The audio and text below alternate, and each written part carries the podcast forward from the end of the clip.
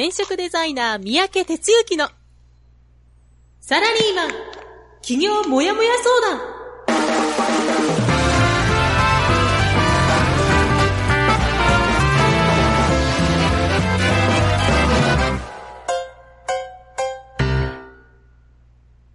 自分に何ができるんだろう？何から始めたらいいの？この番組は、そんなモヤモヤ状態のあなたのお悩みに、サラリーマンの応援団長、転職デザイナー三宅哲之がお答えする、ポッドキャスト番組です。2018年6月19日火曜日、朝6時です。皆さんおはようございます。進行担当のジャガーです。団長おはようございます。はい、おはようございます。はい。えーと、まあ少し先ほどお話ししてましたけど、ちょっと関西はいろいろ大変でした。うーん、ねはい。そうですねえ。。本当に。はい。やっぱり日頃の備えをしておかないとっていうのが、本当にしみじみ感じますね。うーん。うん。突然来るからね、本当に前触れもなく。そうですね。はい。うはい。ん。で、うん。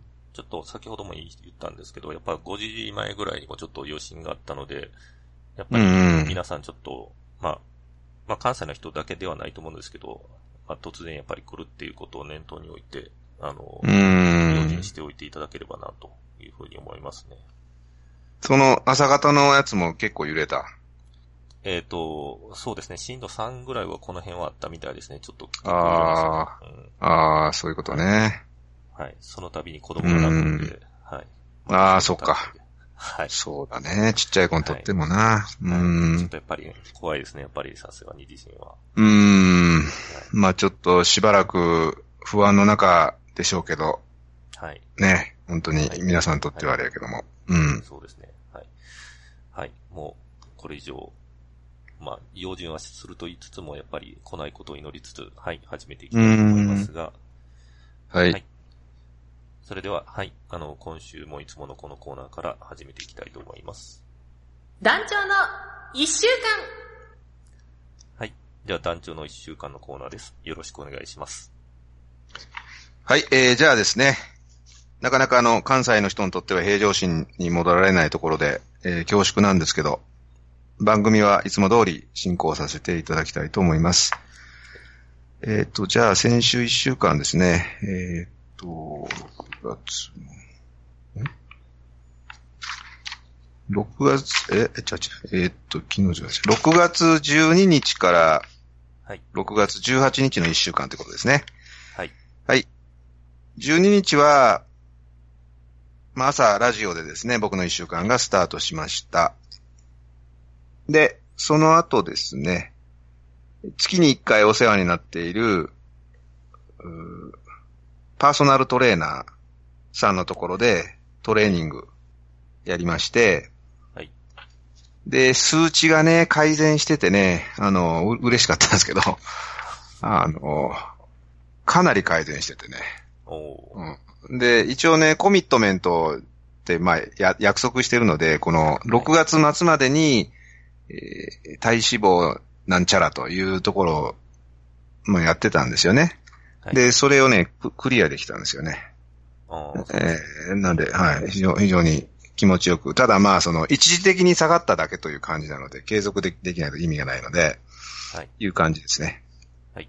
はい。それから、その翌日水曜日は、えーまあ、月一のその、まあ、創業同期の人とのマンツーマンの、うん。えー定例会っていうのを、まあ朝ね、7時半からやってるんですけど、はい。えーまあこれあの、か顔合わせしてね、やってて。で、まあ先先方が引っ越した関係があって、その家の近所のジョナサンでね、うんやりました。それから午後からウェブチアミーティングということで、ホームページの集客をやっている人のグループコンサルですね。というのをやりました。で、夜が横浜ベーシック授業ですね。で横浜横浜もね、最近あの新しい人増えてきていて、うん今、あ何人かな？ここの間来られたので10、12、3人やったかな？もう賑やかにね、なってきてますね。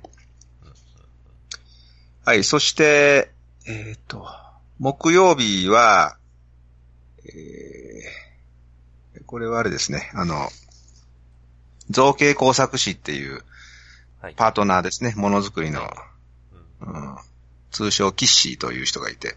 で、彼に今ちょっと実はあの、今週、明日ですね、えーキャンプ場向けの焚き火講座っていうのをやるんですが、その終了書をですね、あの、せっかくなんで木で作ってほしいということで、発注してたんですけど、それをね、取りに行くっていうことと同時に、まあ彼の自宅工房も一度拝見したいということで、うんえー、オタク訪問みたいなのをやってました。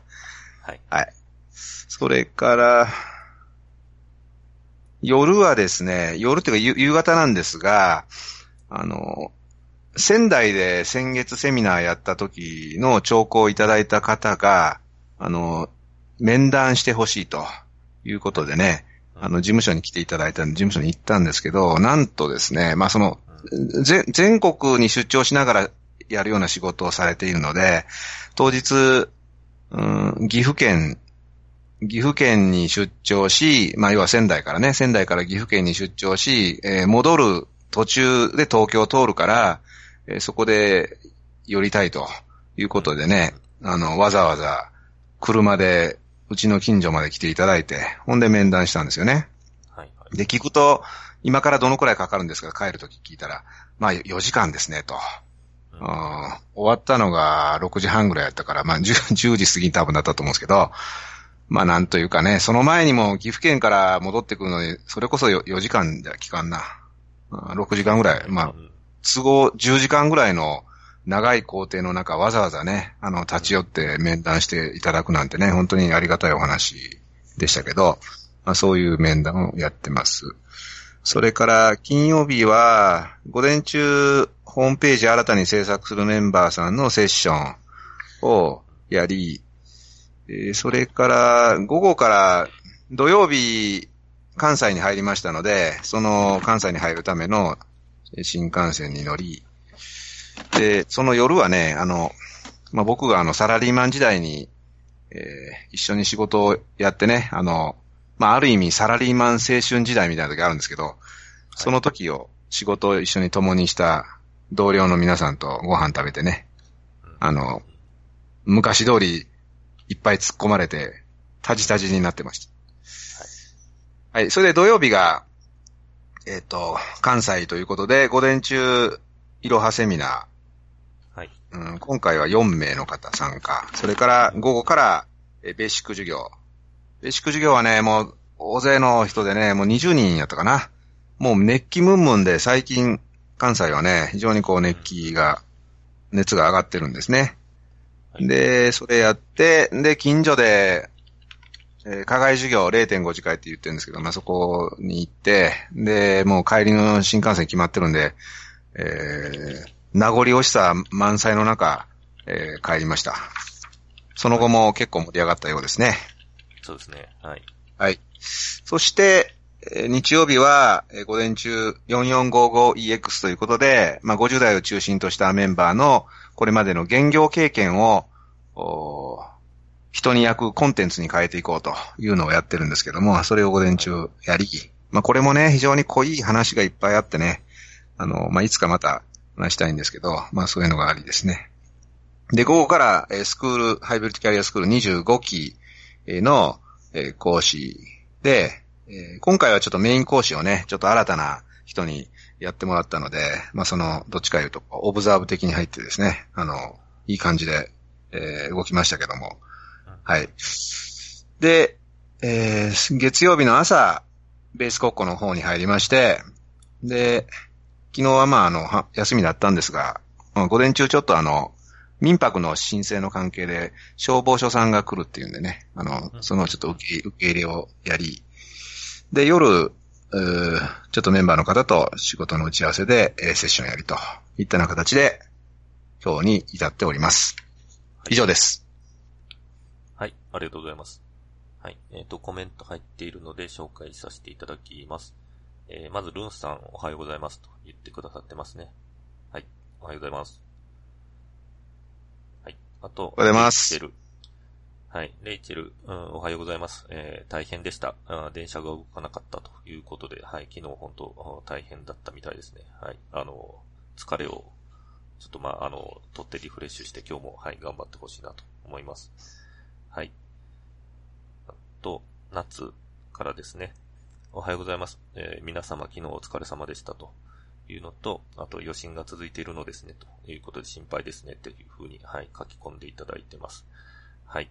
ありがとうございます。ちょっと、はい、あの、用心しないといけないのが続きますが、はい、なんとかやっていきたいというふうに思います。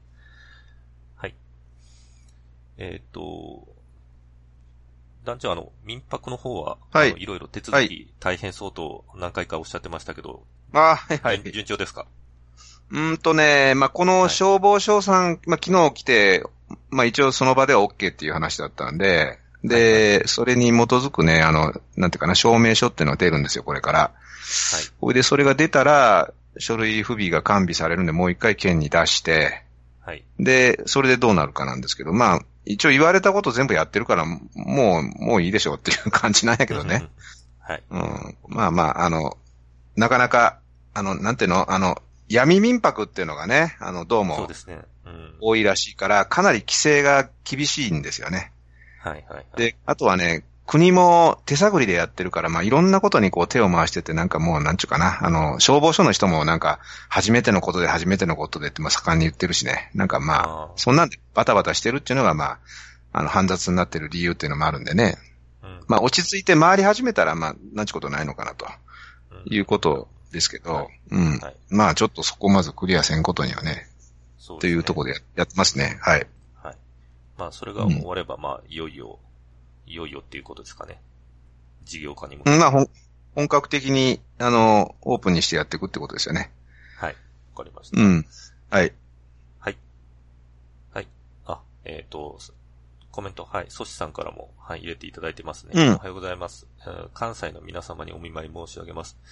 関西ベーシック熱すぎです。大変に勉強になりました。ありがとうございました。というふうに言っていただいてます。はい。はい。ソシもありがとうございました。ありがとうございます。えっ、と、では、はい。あの、本日の本編の方に入っていきたいと思います。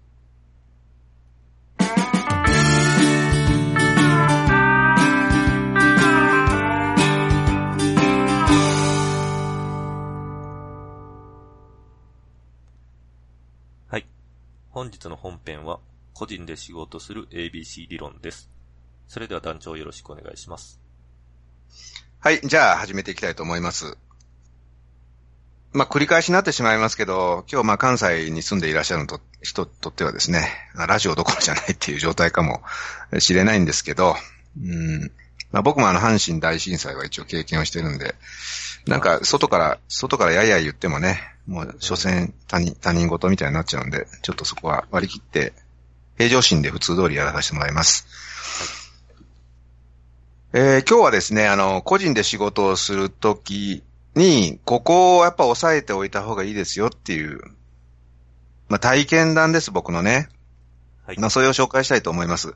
で、実はあの、何回か前のラジオ放送でちらっとね、あの、一週間振り返ったときに話した内容の、まあ詳しい版っていうことなんで、ああ、その話かって。まあ毎回聞いていただいている方はそうなるかもしれませんが、えーそれをちょっとまとめていきたいと思います。で、まあ要するにその、うん、まあ僕たちがこう作っていく企業っていうのは、個人で仕事をする。だから、なんていうかな、こう会社組織で仕事をするというよりも、うん、自営業者、個人事業主、個人商店なんかね、そんな言葉で置き換えられるような仕事だと思ってるんですね。で、僕はあの、そういうね、あの、個人商店っていうのが、これからの時代はますます大事になるであろうと思っているし、またそういうところに立ち返るであろうと思って、あの、今この仕事をやってます。で、じゃあね、その個人で仕事をしようっていう時に、絶対やっぱりね、抑えておかないといけないであろうっていうことがあるというのを痛感した出来事があったんですね。はい。で、そこを紹介したいんですが、じゃあそれ何ですかっていう話なんですけど、まあ、基本の木ってやつなんですね、よく言うね。基本の木。うんうんうん自分がお客様の立場の時どう感じるか。もうね、これに尽きるんですよね。はい。で、これはね、本当にね、永遠のテーマで、やってたら、そんなもん分かってるわって話なんだけど、やってたら、ついつい忘れてしまうことなんですよ。だから常にそこに立ち返ることが大事だというふうに、まあ思っています。で、じゃあどんな出来事だったかっていう話なんですけどね。うん2週間、3週間ぐらい前かな。はいまあ、うちあの、山のオフィス、ベース国庫というのがあって、まあそこで仕事をやってます。で、この裏にはね、あの、建物の裏に、まあちょっとした庭があるんですよ。うん。うん。で、ますね。はい。まあ、その、うん、まあ、来ていただいたけどね。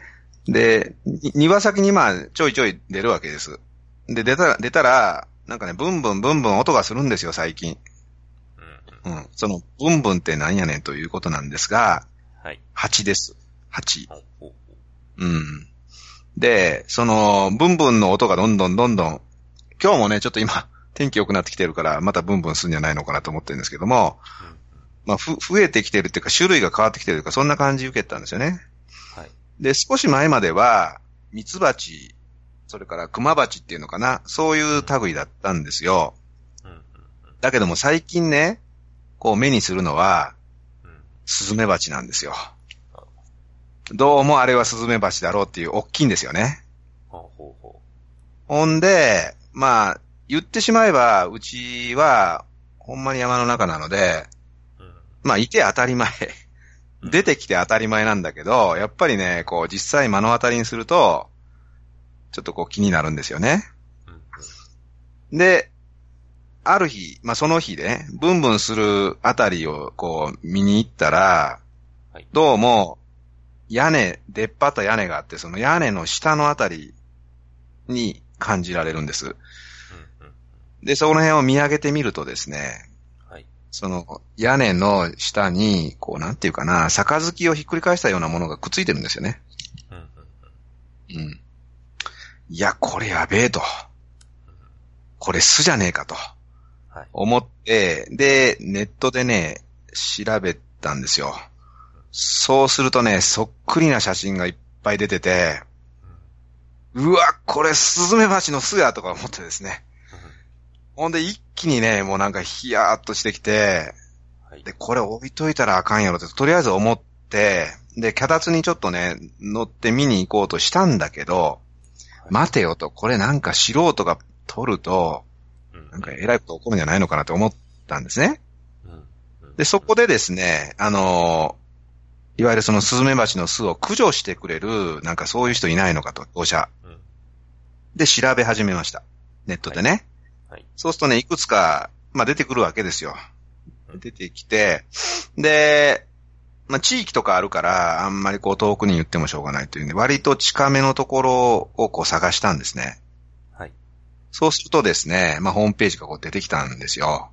うん。で、そのホームページがね、あの、まあ思いっきり手作り風なんですよ。もうなんかね、あの、素人が作ったページったら語弊があるけども、うん。まあ、決して、あの、あの、こうデザインチックなもんじゃなかった。うん。うん。でも、こう、書いてる内容が、ものすごく詳しく書いてあるんですよ。はい。はい。うん。スズメバチについてのどうやこうやっていうのがね。うん。ほんで、まあちょっと少し読んでたらどんどんこう読み込んでいって、で、何をその時思ったかって、あ、この人専門家やな、というのがね、そこから伝わってきたんです。はい。で、じゃあちょっとこの人に頼んでみようということでね、あの、お問い合わせ、いうか、かこちらって携帯の番号が書いてあったんですよね。はい。で、まあ、かかけてみました。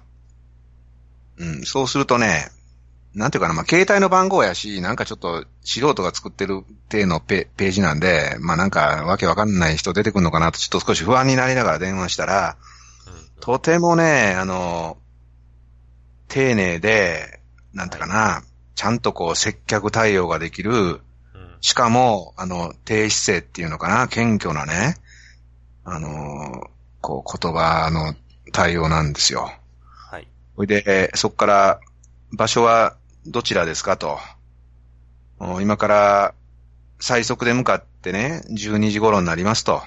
うん。で、その後に、料金は一式で1万1000円になりますが、いかがでしょうか？って説明があったんです。はい。何が言いたいかったらね、あの、一刻も早く来てほしい。でも、そもそも料金なんぼかかるかわからないと。うん。要はそういうネットから注文したら相手が見えてないから不安を抱えてますよね。うん。うん。ねでもね、そういうね、不安をすべてその場できちんと説明をしてくれたわけです。ほんで、あ、これはもう大丈夫だと思って、まあ、お願いしますと。はい。で、やった。そうすると、12時過ぎって言ってたら、本当に12時過ぎにちゃんと到着しました。あの、K のワゴンみたいなやつでね。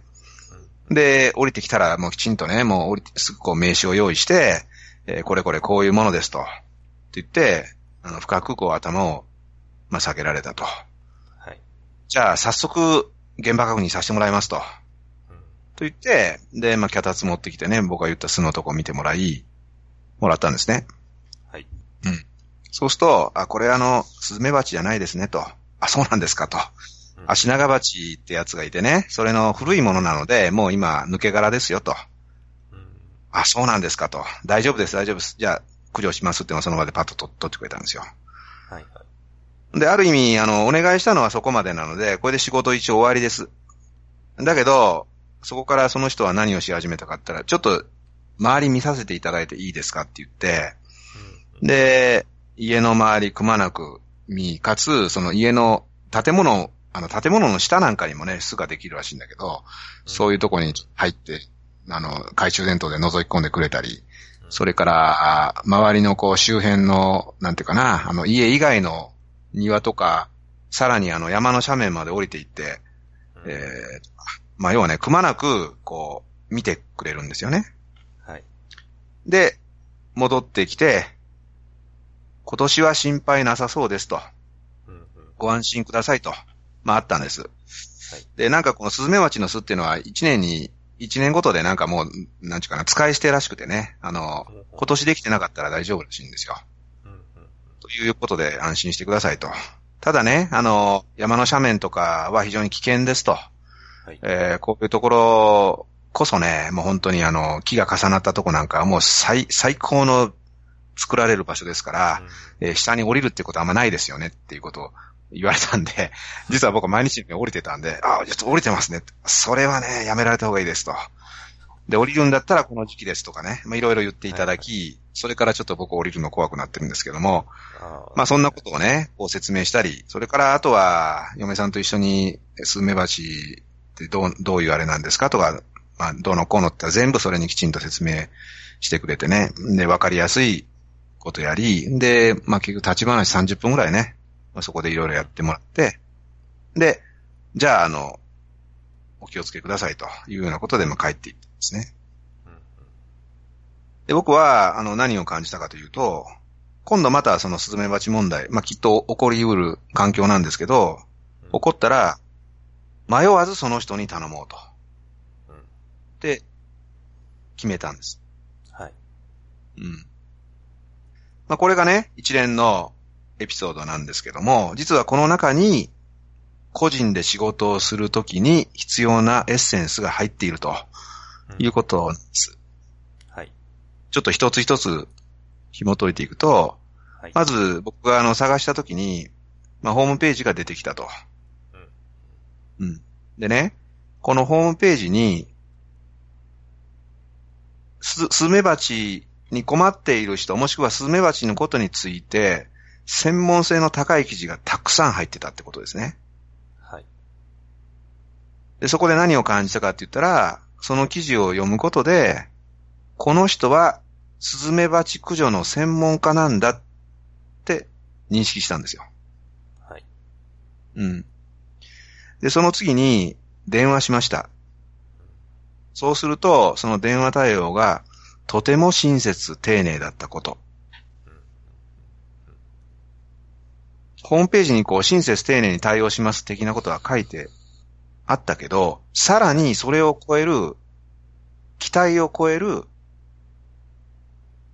好感度の高さうんがあったこと。はい。そして到着したら、きちんと名刺を渡して自己紹介をしてくれたこと。はい。そのことで、ネットから探して、そんな個人で仕事やってるような人ね、うん。どんな人なんやろうと、まあ不安でいっぱいなところは全て解消したわけです。はい。で、ここでね、ありがちな例は、最初のホームページ。これは、デザインばっかり綺麗で、うんうん中身すっからかんのもの。うんすっぺらなホームページ。はい。それから、ホームページには迅速丁寧に対応しますと書きながら、うん電話かけたらめちゃくちゃ横兵とか、うんうんはい。現場に到着しても、挨拶六すっぽもせずに仕事に入るとか。うんうんあと、僕が依頼したことっていうのは、駆除なんですよね。はい。だから、巣の駆除さえ終われば仕事は終わりなはずなんですよ。うんで、やりながらもどんどん電話かかってたからあちこち飛び回ってる人やから時間が惜しいはず。うんであれば、あの、これで完了しましたんで、って言って、うんそこで仕事切り上げてもいいはずなんですよね。はいはい。うんだけども、すべてくまなく時間かけて点検し、かつ、こちらの説明、こちらの質問に対し、ちゃんと質問が納得いくまですべて答えてくれた。うんということなんですよね。はい。で、これって、なんだ、そういうことか、当たり前じゃん。っていうことかもしれない。だけど、それがちゃんと実践できるかどうかっていうことの重要性。はい。それが、リピーターを作るんですよね。の人にもう一度頼みたいっていう気持ちになるんですよ。はい。タイトルで言った ABC 理論っていうやつはね、これどういうことかというとね、A は当たり前のことを、うんうん B は馬鹿にせずに、C はちゃんとできるっていう。はい。これを ABC 理論って言ったりするんです。はい。だから、当たり前のことを馬鹿にせずに、ちゃんとできることうんがどれだけ大事かということをですね、はい。改めて、こう、教えてもらったし、うんその大切さが分かったし、自分もそこをい意識して毎日、いかん、やらなあかんなと。うんまあそういうふうに感じたんですよ。はい。特に、まあこれは別にあの組織だってやってることだって一緒なんだけど、個人で仕事をするっていうことは、うん自分自身が商品になるわけで、うんうん自分の信用を失ったらもう全て終わりなわけですよね。はい。だから、そこをしっかり抑えて、やっぱりやっていかないと、あかんなと。はい。うん。多分、人気のスズメバチ駆除屋さんなんです、きっと。うん。ううんん。おかげさんであちこち飛び回ってますと。はいや、楽しく仕事させてもらってますと。これね、楽しく仕事やらせてもらってますってこうニコッとしてました。うんいや、これやなと、うん、そうですね。まあ感じたんですね。はい。はい。ということで、個人で仕事をするときに意識した方がいいのは、お客様目線の ABC 理論。はい以上でございました。はい。ありがとうございます。はい。そうですね。あの、企業を、はい、目指している皆さんには非常に参考になるお話かなというふうに思います。はい。あ、コメント、内容に関してコメントを入れていただいてましてね。じゅんさんからです。えープロとしての ABC 理論を踏まえた仕事、リピーターを育成するのに大切ですね。特に個人でビジネスをしていくには信用が何より大切というのは同感ですと。はい。言っていただいてます。ありがとうございます。はい。そうですね。ジュンさんももう離陸されて、はい。あの、本当に実感しながらされているのかなというふうに思います。ちょっとコメントまだ入ってるかもしれないですが、一旦、はい。あの、締めたいと思います。はい。それではエンディングの方に入っていきます。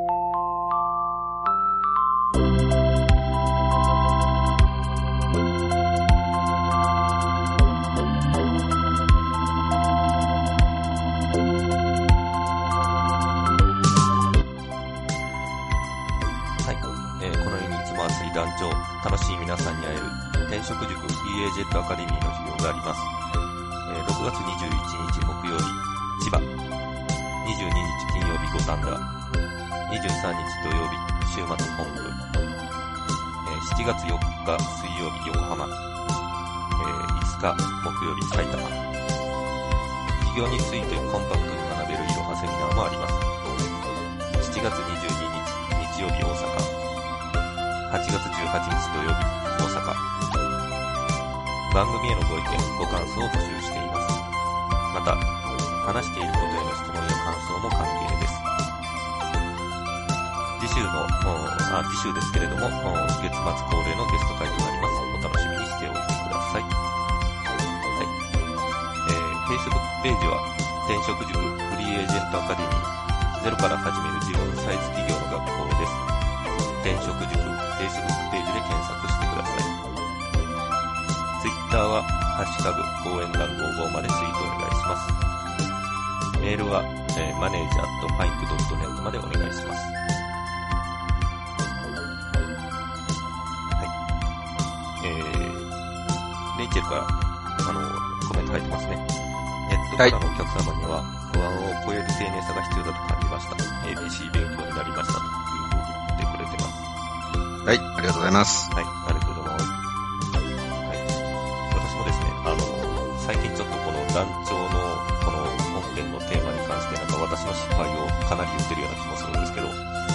うん。これに関してもやっぱ失敗の思い出がありまして、そうなの？はい。まあ、何？っていうと、そうですね、当たり前のことを馬鹿にせずちゃんとするっていうことを、やっぱり馬鹿にせずにちゃんとしなかったら、取り戻すのがやっぱりすごく大変なんですよ。あはい。私もあの、あ、なるほど。はい。まあ、コンピューター関係の仕事をやってまして、えー、いわゆるこの、ハード的なものを交換する仕事っていうのは、どかというとそんなに難易度が高くないっていうような感じで、えー、まあみんな認識をするんですけど、うん。うん、あるお客さんでこう、まあ交換するだけなんでっていうので、えーちょっとあの、ヘルプ的なとこもあったんですけど、まあパッと行って立ち会いだけしてたら OK かなと思ったら、交換しても全く繋がらなくて、で、そっからもう大騒ぎになって、半分缶詰にされて、もう全然帰れなくてっていうのが、うーん。その、報告書を書くのも、もう内容がもう本当にないんですよね。うん当。たり前のことなんで、なんでできなかったかっていうのをこう突き詰めるのが非常に 辛なるほど。い、はい、いうことを、はい、思い出してやってましたね。うーん。そうなんだよね。だから、信、信用、信頼を得るまでには時間すごくかかるけど、信頼を失うのはすぐやからね。そうですね。はい。ね、ほんと、怖いよね。そうですね。はい。本当に、うんあの、まあ、会社の場合はね、まあ、会社対会社っていうベースの信頼があるかもしれないですけど、そうそう、そう。う。うん。全然、本当に自分しかいなくなっちゃいますからね。そうそう、そういうことね。はい。まあでも、でもね、まあ逆を言うとね、それだけ濃く繋がれるっていう楽しさがあるんですよ。あなるほど。個人でやると。ううんん。だからそこはあの言っておきたいし、もちろん抱える責任は、あの、重くなる。けど、その分跳ね返ってくるものも大きいから、お客さんにありがとうって言われる喜びとかね。うんはい。これ何も、何者にも変え難いし、うん、うん。うん。はい。そうですね。